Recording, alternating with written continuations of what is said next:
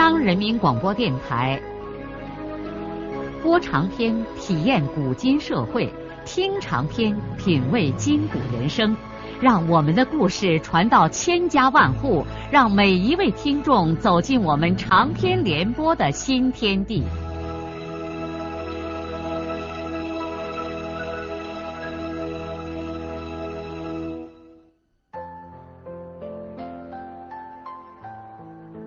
听众朋友。请继续欣赏荣获茅盾文学奖的、由中国文联出版社出版的路遥的长篇小说《平凡的世界》，由李野墨演播。正像俗话所说的，“怕处有鬼”。本来孙少平的身体棒极了，没有一点毛病。但是这无谓的紧张情绪，终于导致了可怕的灾难。孙少平在血压上被卡住了。量血压的时候，随着女大夫捏血压计气囊的响声，孙少平的心脏像是要爆炸一样的狂跳不已。结果高压竟然上了一百六十五。全部检查完毕之后。劳资调配员在医院门诊部的楼道里宣布：身体合格的下午自由安排，可以出去买东西，到矿区转一转；身体完全不合格的准备回家。血压高的人明天上午再复查一次，如果还不合格，也准备回家。回家。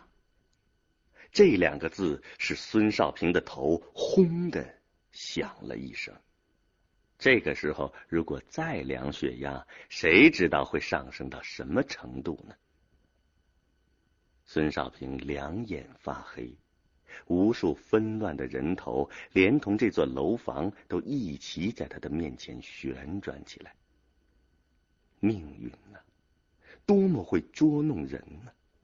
孙少平历尽磨难，好不容易来到这儿，怎么能再回去呢？回到哪儿去呢？双水村、黄原，再回到东关那个大桥头的人堆里，忧愁的等待着包工头来招他吗？他不知道自己是怎样走回宿舍的。孙少平躺在光床板上。头枕着那个破提包，目光呆滞的望着黑乎乎的窑顶。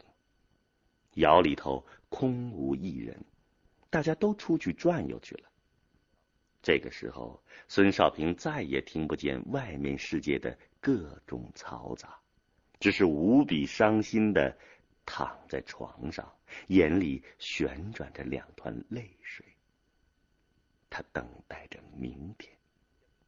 明天将是决定他命运的最后一次判决。如果血压降不下来，他就得提起这个破皮包离开大牙湾。那么，他又将去哪里呢？有一点是明确的，不能回家去，绝对不能，也不能回黄原去。既然他已经出来了，就不能再往北。退回去一步，好马不吃回头草。如果他真的被煤矿辞退，他就去桐城谋生，揽工、掏粪、扫大街，什么都可以。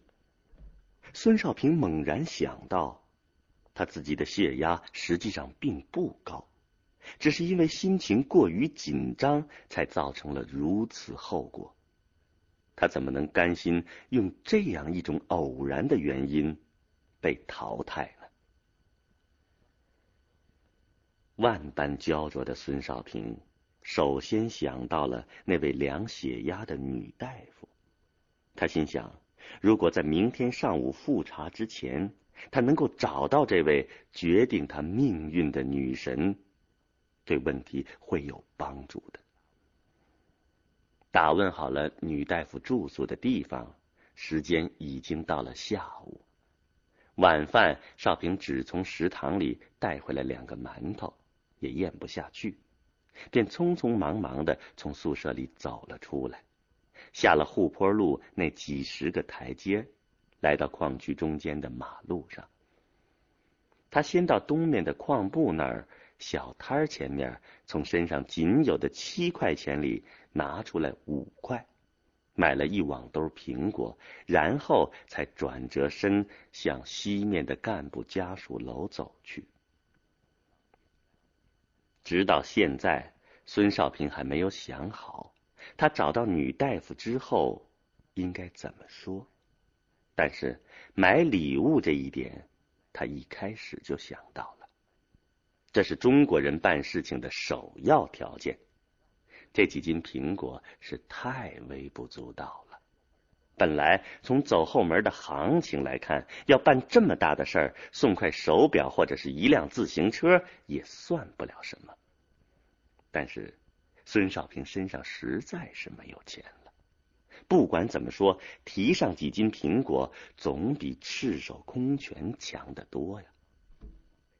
孙少平在家属区里找到了八号楼，他从四单元黑暗的楼道里拾级而上，黑暗中他紧张的竟然在二楼的水泥台阶上绊了一跤，肋骨被狠狠的撞了一下，疼得他几乎要喊出声来。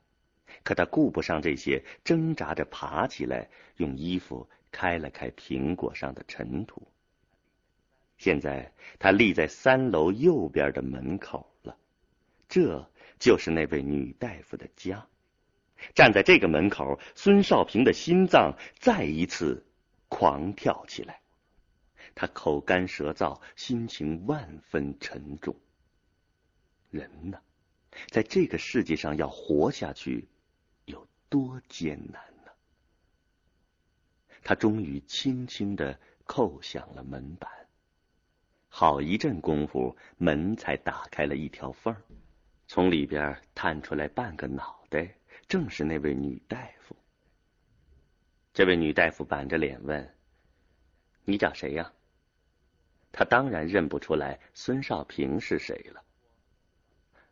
我，我就找你。什么事儿啊？我孙少平一时不知道该怎么说好。你有事情，明天上班到医院来找吧。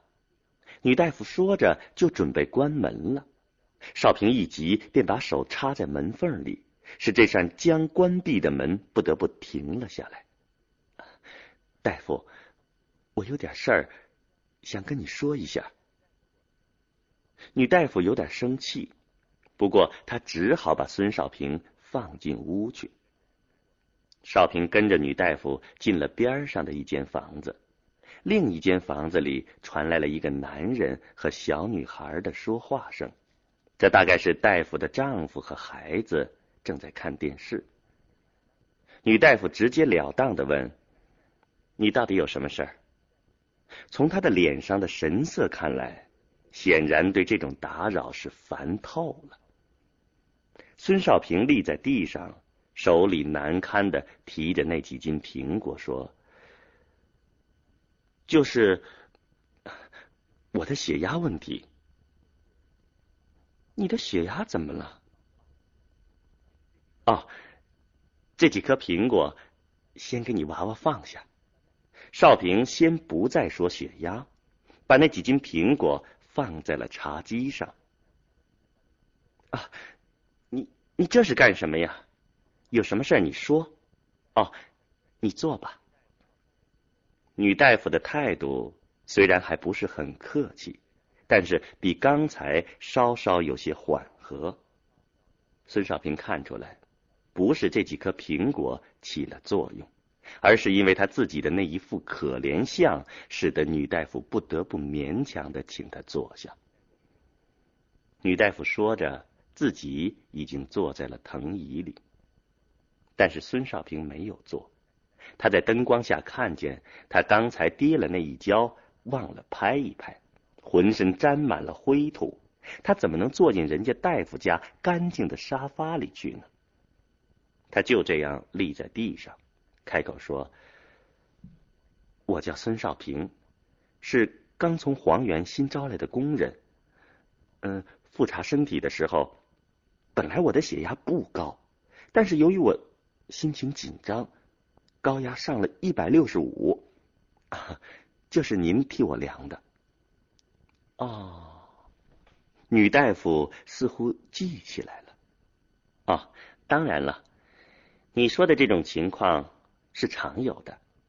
正因为这样，我们才对血压不合格的人进行第二次复查。那可是最后一次复查了，是最后一次了。那那如果还不合格呢？那当然要退回原地了。不，我不回去。少平眼睛里已经旋转着泪水了。这个时候，女大夫的丈夫在门口探进头来看了看，很生气的白了少平一眼，然后把门啪的带住了。女大夫本人现在只是带着惊讶的神色望着少平。女大夫说不出什么来，她显然是被少平这一声喊给震慑住了。少平自己也知道失礼了，他赶紧说：“对不起。”他用手掌开去了额头的汗水，又把手上的汗水开在胸前的衣襟上。大夫，你一定要帮助我，不要把我打发回去。我知道，我的命运就掌握在您的手里。您将决定我的生活道路，决定我的一生，这是千真万确的呀。你，你原来是干什么的？啊，揽工，在黄原揽了好长时间的工。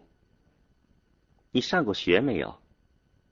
上过，高中毕业，还在农村教过书。哦，你还当过教师？嗯。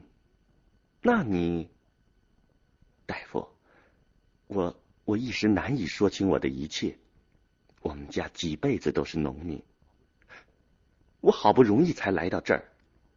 煤矿虽然苦一些，但我不怕这个地方苦。我多么希望能在这儿劳动啊！听说有的人下几回井就跑了，可我不会的，大夫。您要知道，这是我的最后一次机会了。您要相信，我的血压一点都不高。啊，说不定是您的血压计出了毛病吧？血压计怎么会出毛病呢？女大夫的嘴角不由得露出了一丝笑容。这一丝笑容对于少平来说，就像阴里的天空突然出现了阳光。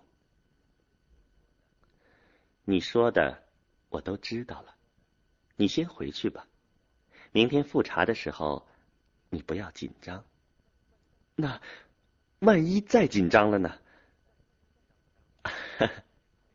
女大夫被少平的话逗笑了，她从藤椅里站了出来，在茶几上提起那几斤苹果，一边往少平的手里塞，一边说：“你把东西带走，明天。”复查之前一个小时，嗯，你试着喝点醋。孙少平一愣，他猛地转过身，没有接苹果，急速的走出了房子。他不愿意让女大夫看见他夺目而出的泪水。他在心里说：“好人，谢谢你。”他磕磕绊绊的下了楼道，重新回到了马路上。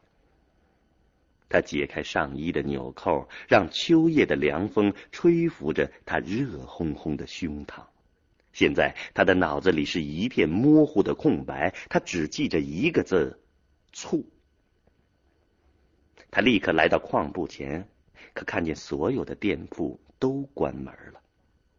少平发愁的立在马路边上，不知道到什么地方去买点醋。今天晚上必须搞到，因为明天早上七点钟就得喝。可是那个时候商店的门还没有开呢。少平抬头望了望山坡上密密麻麻的灯火，突然想，能不能到矿工的家里去买一点醋呢？心里头这么想的时候，少平的两条腿已经迫不及待的向山坡上的灯火处走去了。在大牙湾煤矿，能住进家属楼的只能是干部和双职工，大部分矿工的老婆和孩子都是黑户，连户口也没有，怎么能有资格住公家的房子呢？说实话。矿工是太苦了，如果身边没有老婆孩子，那么他们的日子简直就难以熬下去了。在潮湿阴冷的地层深处，在黑暗的掌子面上，他们之所以能够日复一日拼命八个小时，就是因为地面上有一个温暖而安乐的家，老婆和孩子，这才是他们真正的太阳。永远温暖的照耀着他们的生活，因此他们把家属的户口都扔在了农村，在矿区周围随便的搭上个窝棚，或者在土崖上戳上几孔小窑洞，把老婆孩子接过来，用自己的苦力养活着他们，同时也使自己能够经常沐浴在亲人们温情和关切的温暖之中。这样，在整个矿区周围的山山坎坎、沟沟渠渠，就建立起了一片又一片的黑户村。一般都是同乡人挤在一块儿，口音、生活习俗都是很相近的，有个事情可以互相帮帮忙，因此就形成了河南区、山东区和黄土高原、中部平原等等各地的黑户区。一般说来，河南人住宿比较讲究，即便是几座低矮的茅草房，院落也收拾得干干净净的，墙壁都刷成白颜色，似乎是专门要和煤矿的黑颜色做个比较。不仅仅是大牙湾，同城所有的煤矿都布满了这样的黑户区。孙少平现在走进去的正是大牙湾的河南区。他穿过铁路，上了一道小山坡，随意的走进了一个小院子。他没有想到，他此刻走进的这个小院子，在以后的生活当中，将要和他结下那么深的不解之缘。这个院落连同三四个小房子，都可以说是袖珍型的。房子只有一人多高，如果伸出手臂，就可以随便的在房顶上拿放东西。其实那上边就是正放着许多日用杂物。一个五岁左右的小男孩歪着头在院子里问少平：“恁着谁呀？”少平蹲下来，先笑嘻嘻的拉住这个小孩的小胖手，问他：“你叫什么名字呀？”俺叫明明，王明明。听孩子的口音，少平知道这是一家河南人。这个时候，一位三十大几的男人从屋子里走了出来，很惊奇的打量着少平，显然弄不明白一个陌生人到这儿来干什么。这个人的脸色有点苍白，是一种缺乏日晒的那种没有血色的白。他背驼的很厉害，还镶着两颗金牙。从这个人高大的身材的轮廓来看，年轻的时候他一定是一个很展拓的后生。少平凭直觉判断，这个人的驼背和那两颗假门牙都是煤矿留下来的纪念。这个汉子很疑惑的问少平：“恁找谁呀？”少平从地上站起来说：“啊王大哥，能不能在你们家买上一两毛钱的醋呢？”他之所以这么直截了当，是因为少平看出来这是一个普通劳动者的家，不必转弯抹角。至于这位王大哥的姓，他是刚才从孩子嘴里知道的。河南大哥咧着两颗镶假牙的嘴，忍不住笑了：“ 大醋啊，恁在俺屋里大醋啊？哦，街上的门市都关了。”可是孙少平还是没有能够说清楚。这位王师傅莫名其妙的看着少平。这个时候，屋里头又走出来一位妇女。那个叫做明明的孩子跑过去拉住这个女人的手，喊着说：“娘，这个叔叔要喝醋。”这个女人小声的对男人嘟囔着：“哎，他是不是喝醉了？”她看起来要比她的丈夫年轻七八岁，身体苗条而丰满，口音也是浓重的河南腔。少平的脸涨得通红，他不得不结结巴巴的向这家人说明了原委。等少平说完以后，这两口子都仰起头哈哈大笑了。王师傅过来拉住少平的胳膊说：“走，屋里坐呀。”河南人最大的秉性就是乐于帮助有难处的人，而且豪爽好客，把上门的陌生人很快的就弄成了老相识。王师傅没有说买醋的事，夫妇俩先把少平拉到了饭桌旁边，女人麻利的拿出来一盘花生豆和一碟腌鸡蛋，王四已经把白酒倒起了两大杯。哎兄弟啊，先喝上一盅。少平还没有反应过来，河南师傅已经把酒杯举到了他的面前。他满怀感动的举起酒杯，在王四的酒杯上碰了碰，抿了一小口。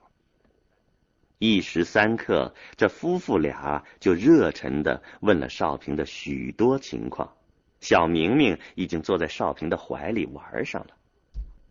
过了好一会儿，少平喝完了那杯酒，说得回去睡个好觉，以便明天早上过关。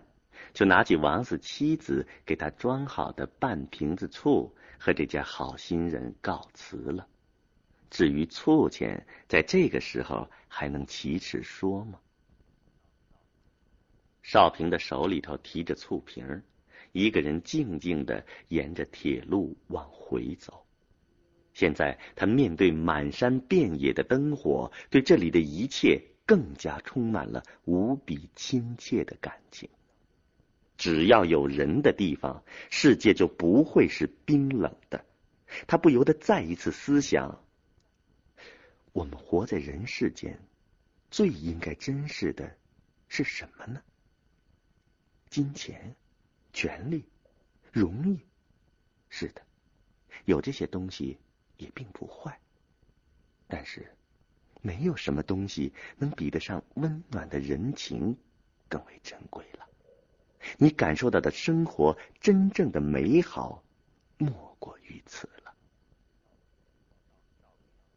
少平回到了宿舍，吞下了那两个冷馒头，便带着复杂的思绪躺在了光板床上。第二天一大早，一声火车汽笛的吼叫惊醒了他。他立刻跳下床，匆匆忙忙的洗了一把脸，就从床底下取出那瓶山西老陈醋。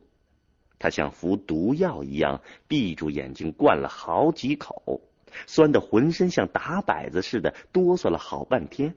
他觉得胃里好像倒进了一盆炭火，烧灼一般的刺痛。